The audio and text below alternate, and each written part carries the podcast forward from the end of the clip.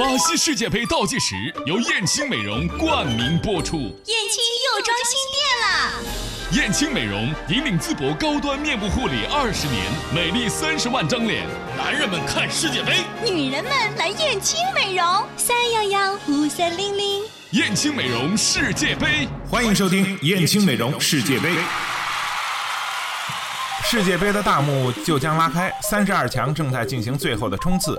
场外也有一群人在摩拳擦掌，他们预言着自己心爱的球队能走多远，谁能杀进最终四强。这群预言帝中最著名的莫过于神准的章鱼保罗和乌鸦嘴贝利。今天说的是诅咒专家贝利最乌鸦，广告坑苦六巨星。有些人的预言同样很准，只不过他们的预言全都变成了诅咒。这其中最著名的乌鸦嘴莫过于球王贝利，被他害得最惨的正是自己的祖国巴西。一九九零年，贝利预测巴西夺冠，结果桑巴军团八分之一决赛被淘汰。二零一零年世界杯，他预测巴西将与一支非洲球队争冠，结果巴西和非洲球队都没好下场。二零零六年，贝利预测巴西的实力最强大，明显高过于其他球队一个档次。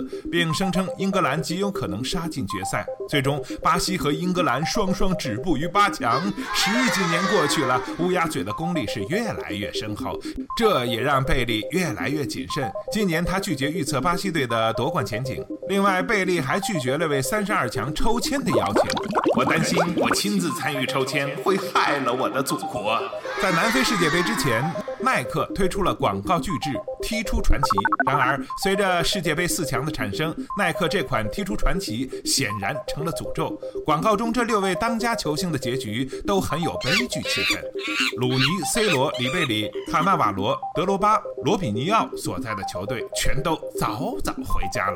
而在德国世界杯期间，阿迪达斯的一则广告也成功诅咒了巴拉克、兰博德和卡卡三大球星。在那则广告中，一个小男孩率领着一支令世界恐怖的球队踢球，其中拉帕德中柱、巴拉克未能上场和卡卡被罚下三个情节，都在世界杯上真真切切的发生了。